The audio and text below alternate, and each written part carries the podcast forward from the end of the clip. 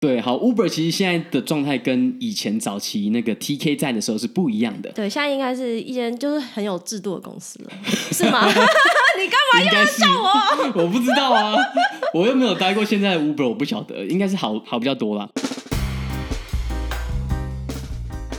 欢迎收听戏骨轻松谈，Just Kidding Tech，我是 Kenji，我是科科，在这里会听到来自戏骨科技业第一手的经验分享。一起在瞬息万变的科技业持续学习与成长。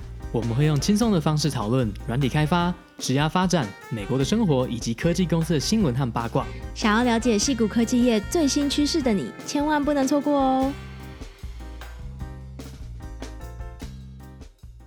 ！Hello，大家好。昨天呢，我跟半路出家软体工程师在戏谷 Brian，哦，这个 title 好长哦。我们刚好 私约了一下。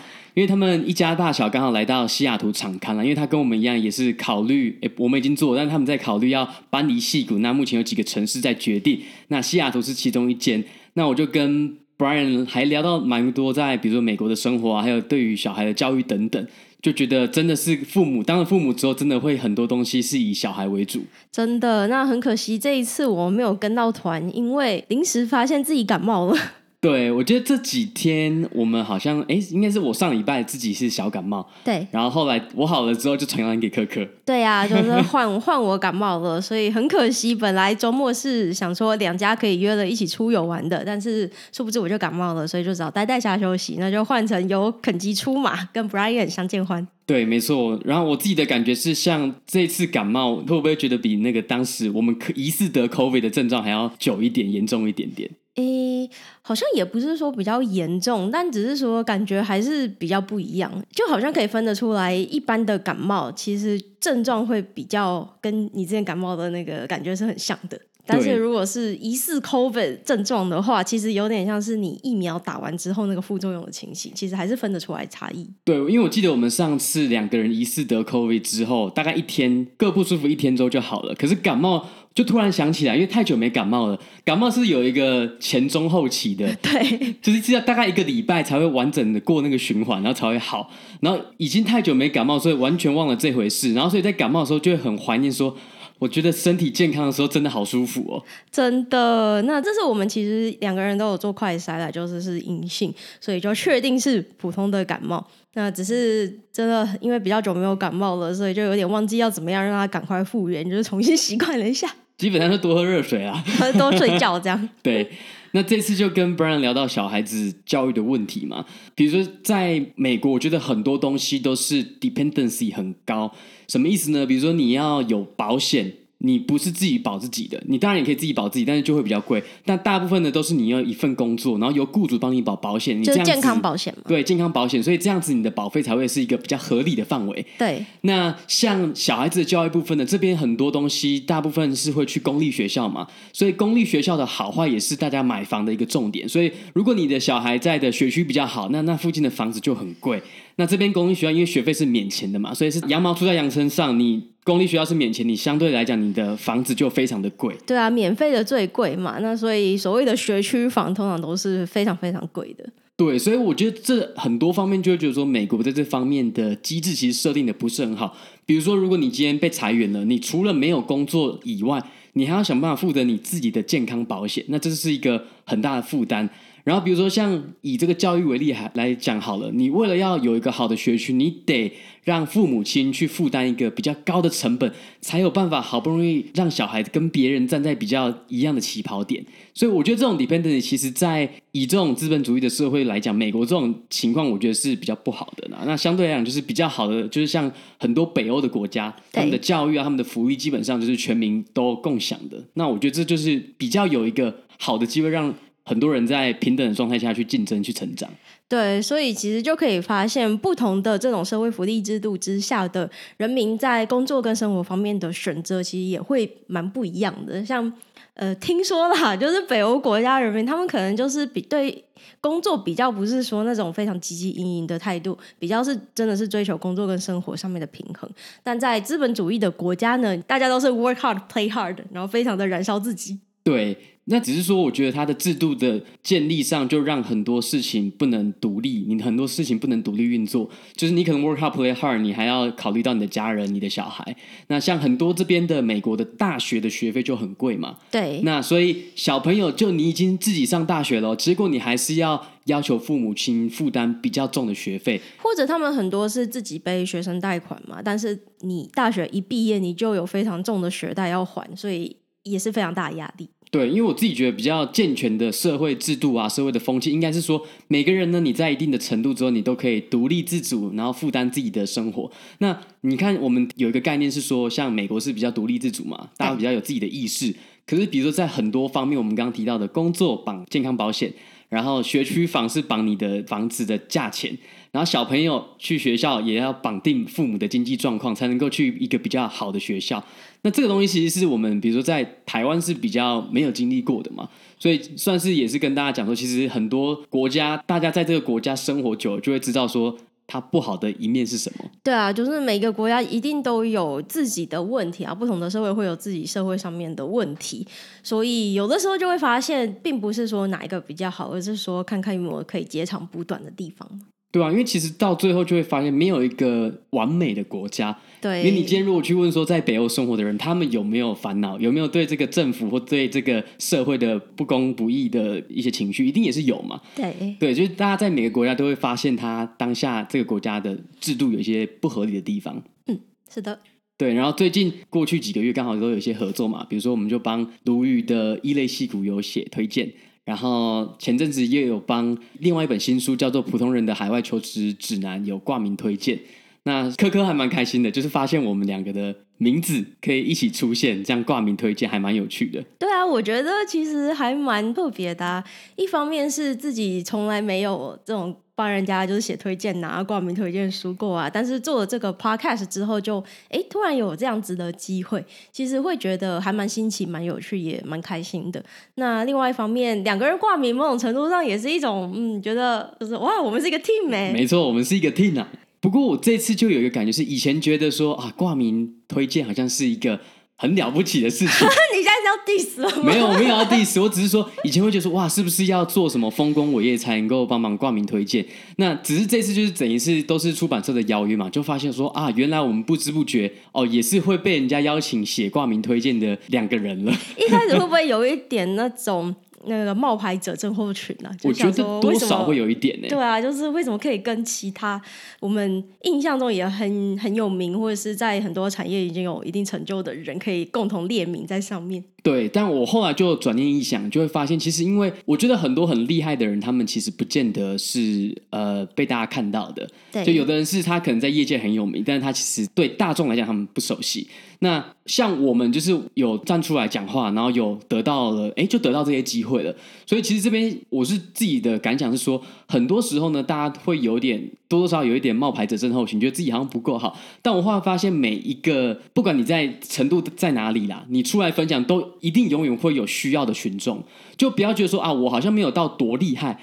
好像比如说你一定要什么创业，然后开了一间非常成功的公司，你才有资格出来讲说创业的一些甘苦谈。其实不一定嘛，其实很多人是，哎，你创业的途中你遇到一些问题，很多时候你在这边分享的一些细节，就可以帮助到可能跟你一样在创业的人。不一定说很多人都会有一个这个思维，说我一定要好像得到什么成就，我才可以有资格分享。但是我觉得就是你如果有什么想分享的东西，你就开始分享。因为我我跟科科也是这样嘛，我们就是开启了这个 podcast，开始分享之后，发现自己学习的更快更多，对，然后就得到这些机会，就发现好像本身自己看的话是有进步的。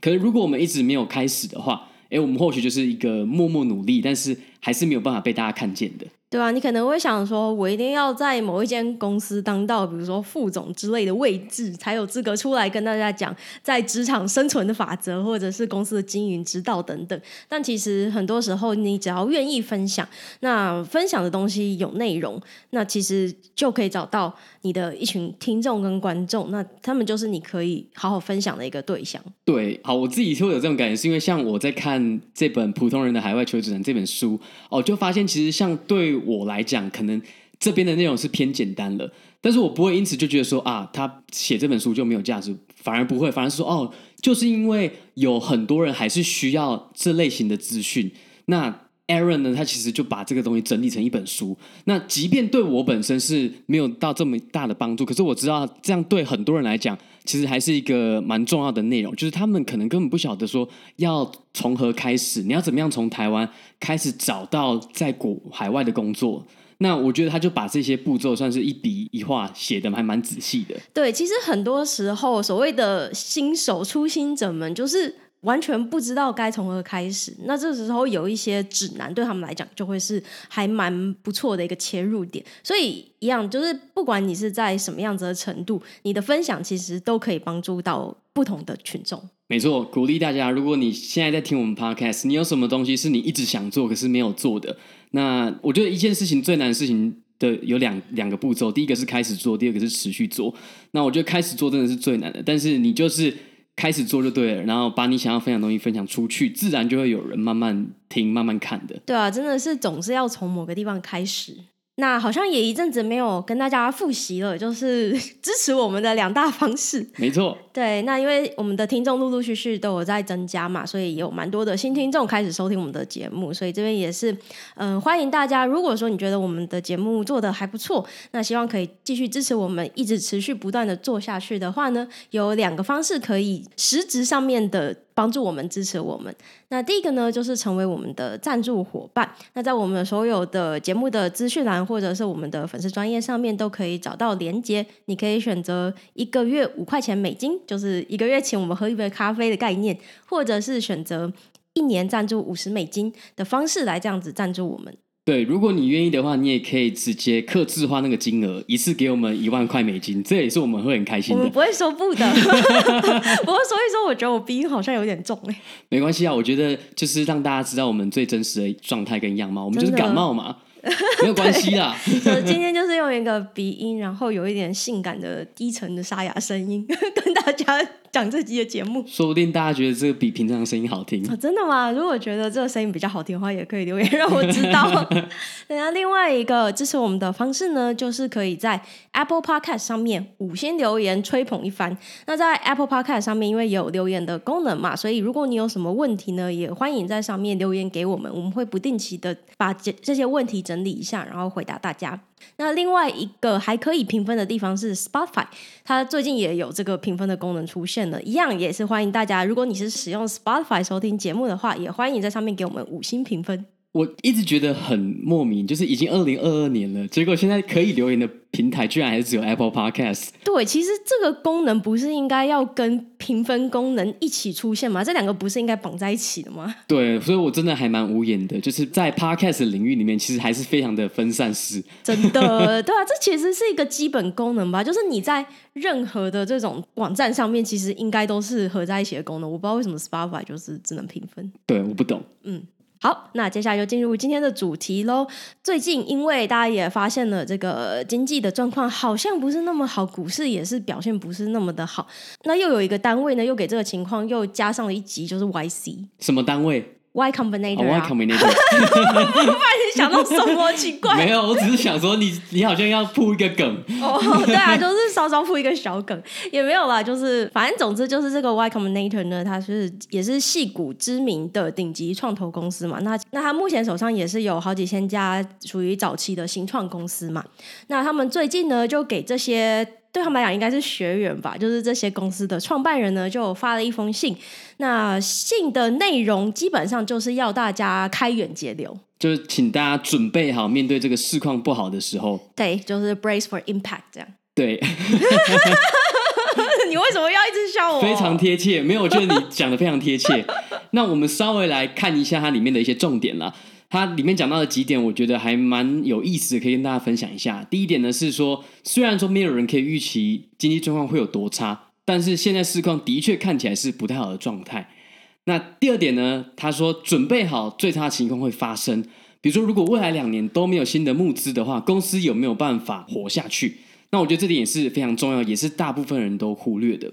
然后他最后有稍微提示一下说，其实你大部分的竞争对手啊，也都没有准备好，因为在这个情况下，本来大家以为经济一片看好嘛，所以大家可能会 over hiring 啊，你的成本会非常的高，所以很多时候在公司在这个情况下其实是会撑不下去的。所以只要想办法活下去，你只要比别人多活久一点，撑过这个熊市，你就可以拿到更多的市占率，你的产品就有机会打败其他竞争者。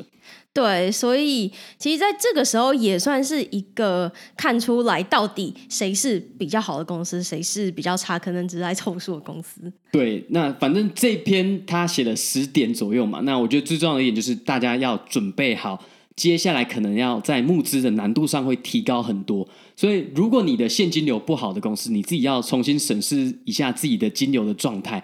那最重要的事情就是活下去。感觉上这篇信呢是比较偏悲观的状态，就觉得说可能未来两年的情况还是会不太好。对，那我自己看完的感觉是因为我看到很多人都在讲 YC 的这封信，就会觉得说好像目前的状态是看起来不是很好。那我自己的感觉是，可能实际上发生的，理论上本来可能不会这么差，可是这封信反而是变成是一个自证预言。对，就可能本来有一些公司的确他们没有准备好，那可能没有去减少这些开支。那看了这个信呢，看了这个预言呢，哎，发现啊，那我可能要自己准备一下。所以在很多人员方面就的确缩减，或者是可能会有更多的裁员。那从创投的角度来看，很多创投可能本来没有预习到说啊，可能会这么这么惨。然后就看到啊，连世界上最受欢迎的 YC 都这样讲话了，那我可能接下来就不要随便去投资这么多公司。对，他们可能本来已经看好一些公司，想要加大投资的，结果发现，哎，这个龙头 YC 公司都已经有要缩手的意思了，那我是不是也先静观其变？对，所以反而就变成是，哎，创投可能他的资金就真的因为这样子紧缩了，然后公司也因为这样缩减开支，然后导致他们可能在很多市场的策略上不会像之前一样这么样的快速扩张，所以反而会不会因为这样子导致整个市场真的是比预期的想象的熊市再久一点？对，所以其实仔细想想也是。蛮有趣的，就这一切都是源自于大家的信心问题嘛。那就发现这个信心好像还蛮容易动摇的，就是一有一些坏消息出来，就慢慢的、慢慢的就，但是可能并没有真的实质面上面有一些真的很严重的警讯，但是就随着大家不断的发出一些警讯，所以大家都开始觉得，嗯，其实好像真的有一个寒冬要来了，我就赶快准备一下好了。那这个准备的过程当中，又会导致这个状况更严重。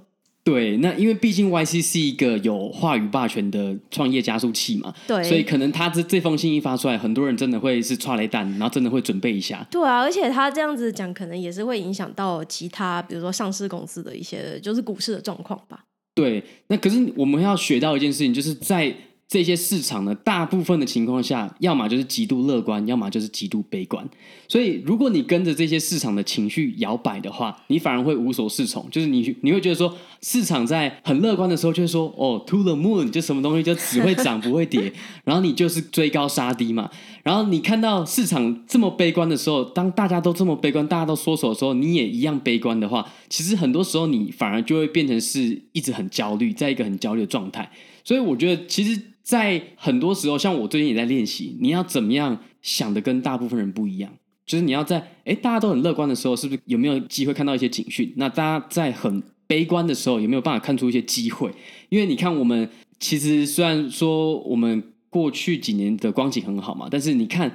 之前前一个世代创业的比较成功的公司，就是从二零零八年金融海啸之后嘛，Airbnb、Uber 这些 Facebook 这些公司都是在那之后有很高的发展性，所以从这些不好的情况下，反而可以孕育出下一个世代的公司。所以你有没有办法去看到这个趋势，或者是找到这些有潜在价值的公司，其实是很重要的一个能力之一。对，所以是不是其实这个时候呢，就是不要被这种悲观恐惧的心情掩盖过去你自己本来想要做的事情，而是说这个时候可以提供更多的一些 data point，让你去观察一些市场上面的变化，或者是这个时候有哪些新的需求可能浮现了。那这可能就是如果你已经有公司，你可以调整的一个方向，或者是甚至你有一些创业的想法，那这个也是可以抓住的一些时机。对，这个我们再等一下会多聊一点。那我们先来聊一下，它其实中间有提到一个概念叫做 “default alive”。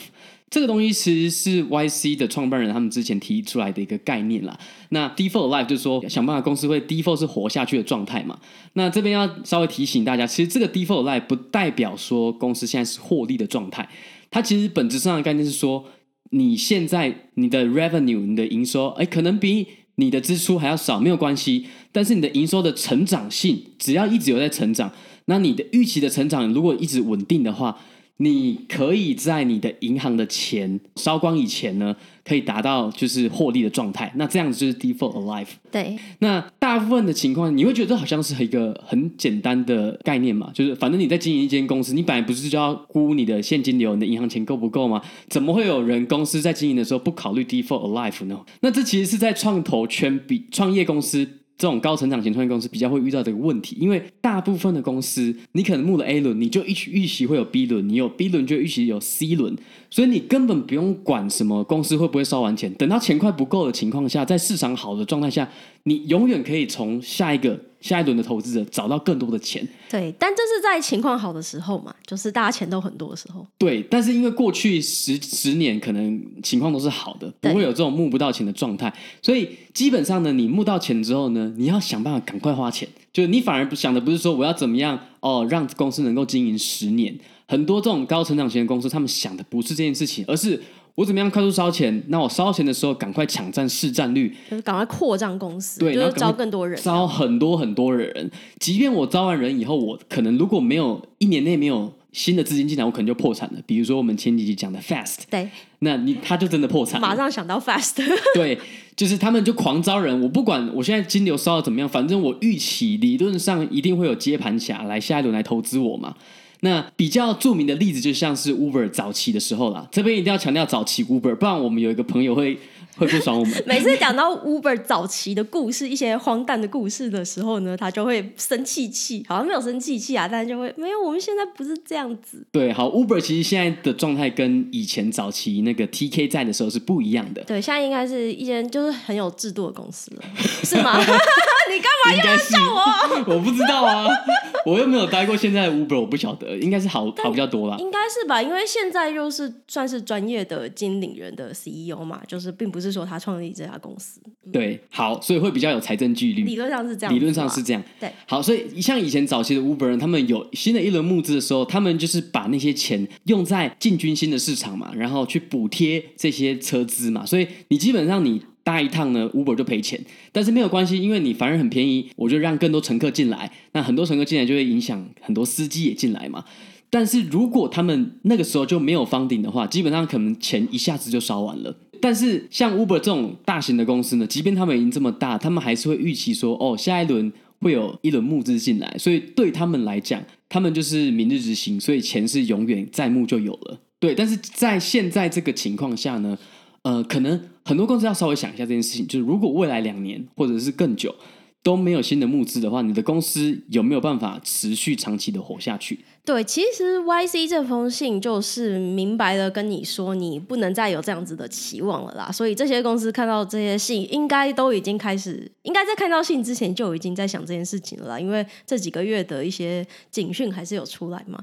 对，我觉得准备比较好的公司，可能在这几个月就已经在看要怎么样节省一些开支嘛。所以我们也看到。比如说有一些公司，比如说 Facebook 啊、Uber 啊，他们就至少会减缓招聘了嘛。那像 Robinhood 他们就是做的比较快，就是已经裁员了九 percent 的人。所以有些公司已经在做这些准备了。那我觉得 YC 的这封信呢，就是一个定锚点，就是告诉大家，OK，现在就是就是这样子证实你们的各种猜测跟恐惧，没错，接下来市场就是不好。对，所以我觉得反而这个情况下，就是要回到我们之前有提过一个概念，就是所谓的艺人公司。就是艺人公司的经营的角色比较像是说，我就长期经营，我可能一样的人，我不见得要一直扩张，我可能就是一样的人，我想办法把我既有客户做好，那让我每一个客户呢，从我身上的价值变多，那他付给我的钱也变多，那我在一样的规模的情况下，我的营收跟获利是可以稳定的成长，但不是疯狂的成长。那这个情况下，我公司可以长久的经营，这是艺人公司的一些一个概念嘛？那这就跟我们。常常听到在市场上的公司是很不一样的思维，因为在华尔街的这些公司呢，他们基本上都是要不断不断的追求成长，不管你是私人公司或者是已经在 IPO 已经上市的公司，都是要一定要今年的营收一定要比去年好，这一季的营收一定要比上一季好，然后不断的成长。但是其实羊毛出在羊身上，不管怎么样，你到最后一定会遇到一个瓶颈。所以现在就是让大家思考说，怎么样回到一个比较平衡的一个公司的经营模式。嗯，那另外 A 十六 Z 其实也有给出创办人们一些类似的建言了。那像我。就是看到一篇文章，就是他们比较是从一个 matrix 的角度来告诉创办人中该如何管理自己的呃收入跟现金烧的速度。那其实我觉得这边的指导其实也还蛮不错的，就是他有从这两个面向去看嘛。一方面是说，现在在所有公司估值都下降的情况之下，你要怎么样去调整你自己的一些营运的计划？那你要怎么样设定合理的一个你的 ARR，就是你的 Annual Recurrent Revenue，对，就是每一年固定的营收、稳定的营收啦。对，就是你要怎么样去设定这样子的目标，让你在下一轮募资的时候可以更为的顺利。不过，我觉得他这边提出的是说，你要把这个，因为估值会下降，所以你为了要让你的公司可以回到原本的估值，你就必须要增加你的 ARR。就是他是希望可以增加一个叫做 Valuation Multiple，就把它称作是你的，嗯，就是你的估值的一个乘数好了。那他就是说，因为这个估值的乘数会下降，所以你现在要想办法提高你的 ARR。那我个人觉得这个有一点点纸上谈兵啦，就是他就是从一个顾问的角度告诉你说，你要达到这样子的目标，那你的公司一定可以做得很好。不过实际上要怎么样达到这个目标，还是要靠创办人自己去想办法去增加自己的收入。对，因为就是大家现在对估值是重新调整嘛，比如说以前你可能营收一百万美金，你可能我随便举例啦，这个数字是掰的，可能以前你要一百万美金，你就有十亿美金的估值，one B 的估值啊，随便这样讲好了啊。但是可能因为现在这个程度下降，你如果只有一百万美金的营收的话，哦，你可能只能得到一亿美金的估值，就变十分之一了嘛。那如果你还是想要达到十亿美金的估值的话，你就必须要可能你的营收要比之前更多，多好几倍，才能达到你理想中一样的估值。对，像我看它里面的表，像在 FinTech 相关的一些 Startup 呢，之前的这个乘数就是 Valuation Multiple 大概是可能二十五。左右，那现在最近都是回到了大概，比如说五五倍，对，没错，所以就是差非常非常多，等于变成五分之一了。对，那另外它也有从你的烧钱的速度去告诉你说你要怎么样去评估，那它烧钱的速度就有一个叫做 Burn Multiple，我们就把它叫做。呃，烧现金乘数好了啦，因为我没有找到比较好的一个中文的翻译。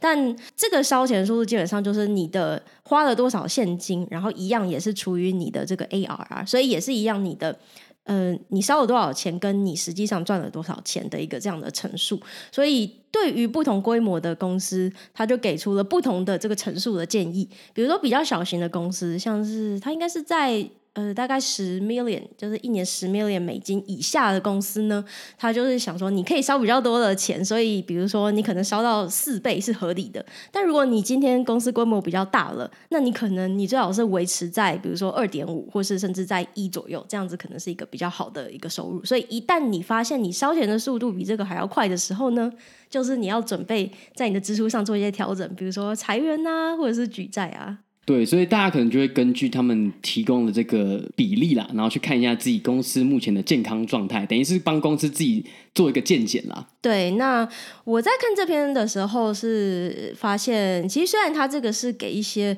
创办人的一些建议，但其实好像也可以用在一般人个人。比如说生活上面的理财状况上面，就是你要怎么样去维持你的现金流，所以他算是有给出一些比较实际的，你如何从一些指标上面去管理你的现金流，我觉得还不错。但是如果是以个人的角度来看，我需要有人给我 funding 啊。你有在赚钱就是 funding 啊。哦，是这个意思啊。那可是那个就是算哦，对啊，固定的收入嘛，固定营收。对。但是那固定营收的成长速度跟公司的固定成长速度是差有点多了。嗯，好像是这样子哦。所以也不完全是有没有，但是就是他有给出一些实际的数字嘛，所以我觉得这个算是一个比较实际的一些指导。嗯，好，那最后呢，我们来看一下说，如果身为打工仔的我们，大部分的人，其实，在市况不好的时候应该怎么办？那我觉得最重要的事情就是，因为我们也讲过嘛，很多公司真的是花钱的速度比他们营收的速度快，非常非常的多。所以，第一个我觉得最重要的事情是，你要审视你公司现在的现金流。当然，稍微大一点的公司，上市公司，这点就是比较透明，所以。有什么警讯的话，你可能会比较早知道了。但如果像我自己在现在是私人公司，Brax 还没上市嘛，我就会看说，哎，公司的这个现金流的状态怎么样？那我觉得很好的一个指标就是说，哎，公司现在的现金水位去除以你一年花在，你就算人事成本身上好了。比如说你，哎，公司有多少人？那他们平均的薪水你大概估一下，哎，这样可以烧多久？我觉得至少要能够烧个好几年都没有问题的话，那可能目前的现公司的状态就是好的。这个好像有一个算是专有名词，叫做财务跑道吧。就是你可以跑多久？对，就是一个 runway 嘛。公司在破产之前可以跑多久？对，还蛮传神的。对，所以我觉得，不管你今天是在现在在自己的公司，或者是你在找工作的时候，你在看现在在这个状态下，你一定要看一下公司到底它的现金流的状况怎么样，它的烧钱速度跟它的营收的的比例大概是多少，然后去筛掉一些看起来就很危险的公司。对，或者是说你现在是在 startup 也。不用说，因为我是在 Star，我就觉得很紧张，就是公司会不会很快就要裁员了？其实可以去观察一下公司的这种现金流，就可以了解公司的营运状况，说不定其实没有那么惨。对，因为虽然我们有提过嘛，就是即便公司裁员，你应该还是要保持一个开放的心胸，就是刚好有个机会，你可以去看看其他公司。但是我想，没有人是想要在无预警的情况下被裁员的啦。嗯，一定。就是你如果自己稍微做一点计算，好，你自己自己心里稍微有一点点准备，说啊，公司这个如果有一点危险，你可以提早做准备嘛。然后等到真的发生的时候，当然我们不希望发生在我们的听众身上，但是如果发生的时候，你可以比较比别人有多一点的准备。对。然后第二点呢，就是我觉得这种海水退潮的时候，就是认真建设的时候。因为不管在什么产业啊，只要钱很多，都会吸引到一些诈骗仔、一些阿力不打的人进来。他们可能不是真心在这个产业想要做事的，想要认真建设的。所以反而我觉得可以利用这个时候，你去看一下，说现在这个情况下有没有什么东西是你想要继续长期经营、长期去做的。然后现在就是低头认真建设的时候。比如说，我们就看。像 Crypto，其实，在二零一七年、一八年的时候，也发生过比较重大崩盘事件嘛。那现在呢，其实也是类似嘛，也是相对的低点。可是，在那个时候的人呢，留下来的人，就是把这个生态系做得更好，做得更完整。然后让他们后来才有动能继续往上冲嘛。嗯，那另外一点也蛮值得观察的是，虽然我们看到现在可能公司会开始陆陆续续减少招聘，但是如果说有一些公司有一些职缺还是持续在招人的话，那这个其实就是一个蛮好的一个讯号，就是这个就是这个公司的重点的职缺。比如说，像最近应该像 Facebook 或者是 Meta，其实陆续有一些就是停止招聘的消息传出来嘛。但是他们的 Machine Learning 的职位还是持续不断的在招人的，所以这个其实就是一个讯号，就是 Meta 其实还是很专注在这个领域的发展上面。对，因为大家很直觉的都会只注意到很坏的消息，但是我觉得就是你要想的跟大部分人不一样。哎，这个时候还有在招人的话，那代表可能公司发展还 OK，或者是。公司这个部门其实发展是好的，是还是有机会的。肉身抄底，没错，肉身抄底现在正是好时机。对，所以其实可以观察一下你周遭的朋友们，诶，大家最近有没有换工作？如果有换工作，他换去了哪间公司？换去了哪些职位？其实都是可以参考的一些地方。对，因为你要想哦，在大家公司发展很好的情况下，每一个 team 呢。通常都是你想要有多少人，就会有多少人。对对，就是说我每个 team 我都要，我想要再招五个人，我想要再招十个人。那因为公司毕竟可能钱还多嘛，市场状况很好，就会给这些 head count。可是当现在状况不好的时候，公司就会在招人方面比较谨慎，就会觉得说，好，只有这几个部门可能他们比较符合公司长期发展的重心，那他们可以给到这些 head count。所以。从这个角度来看的话，你就知道说啊，现在留下来的还有在招人的那些职缺的部门，可能就是相对在公司内部比较重点的职缺，可以好好考虑一下。嗯，是的。然后我觉得这时候也是呼应我刚刚前面讲的那一点，就是说这个时候就是适合你找到自己真的有兴趣加专业领域，然后好好的深耕了。因为你看，我们过去十年，你可以去看有多少的 buzzword，比如说 big data、无人车、机器学习、元宇宙、加密货币。很多人，你可能比如说你选择加入这些领域的时候，你会觉得说啊，因为我觉得这个领域的发展性很好，非常有信心，你非常有兴趣。可是说实在，很多时候是为了钱，因为钱多，机会多，你才进去。钱多的地方就是兴趣啊。对，我的兴趣就是钱，你的兴趣就是钱多。但是这个时候就会发现。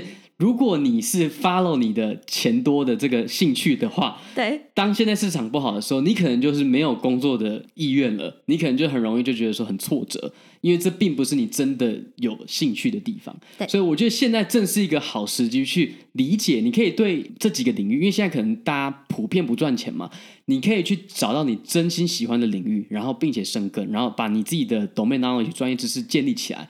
那我觉得这个长期来看是好事嘛，因为说实在的，在过去两年的情况，你会觉得说是不是很多人就会看到啊哪里钱多，就会想要往哪里跑？对，你反而就会心里有一有一点浮躁，就啊别人在这个产业赚这么多钱的，那我现在哎这个产业是不够香了，就 formal。对，大家会普遍的有一个比较 formal 的状态，就会觉得说是不是应该要换到换到一个更赚钱的领域嘛？那我觉得现在就是一个训练心性的时候，因为反正现在普遍不好嘛，你可以回归你的初心，然后好好想一下你自己真的。有兴趣，然后想要深耕领域是什么？然后也可以做的比较久一点。真的，这其实就是一个适合你沉潜的时期，就是你把心静下来，好好的思考一下自己到底真正有兴趣、想要发展的领域是什么。其实就是蛮适合来直击自己的你灵魂的一个时刻。没错，就是审视自己的内心，找到自己真正想要的东西是什么了。对，跟自己对话。这一集怎么有一点心灵鸡汤？我也不知道，就变成这样了。我们两个感冒，所以脑袋有点昏昏的，开始胡言乱语了。对，好，那这一集就到这边结束了，希望大家还喜欢。那我们下周见。好，拜拜，拜拜。